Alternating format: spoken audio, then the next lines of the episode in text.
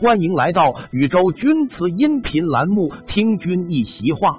今天要讲的话题是钧瓷的瓷釉上的图案，每个都不一样，是怎么画出来的？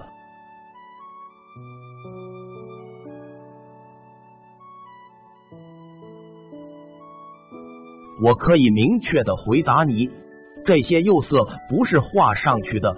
钧瓷漂亮的釉面是烧制过程中自然变化出来的。首先解释一个概念，就是有釉面。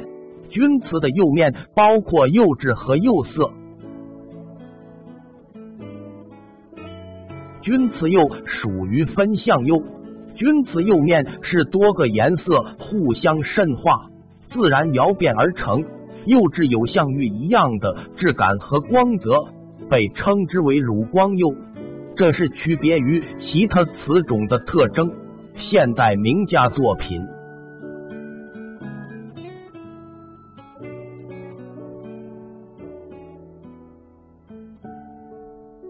钧瓷的釉相对于其他瓷种是比较厚的。而且层次感、立体感都比较强，这一点是钧瓷窑变的基本条件。当钧瓷釉层厚度不大于零点三毫米时，前面说的乳光现象就没有了。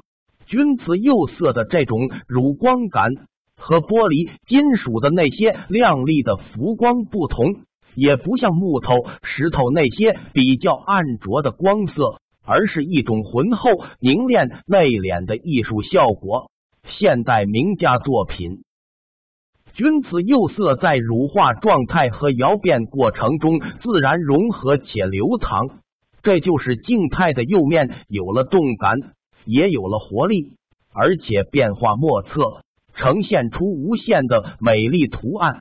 这些美丽的图案是经窑炉的高温烧制。然后釉料熔融后，在冷却后所展现出来的自然形成的颜色，可以说这个颜色是真正的鬼斧神工、自然天成。现代名家作品对钧瓷釉色的欣赏，历来文人墨客都称赞有加。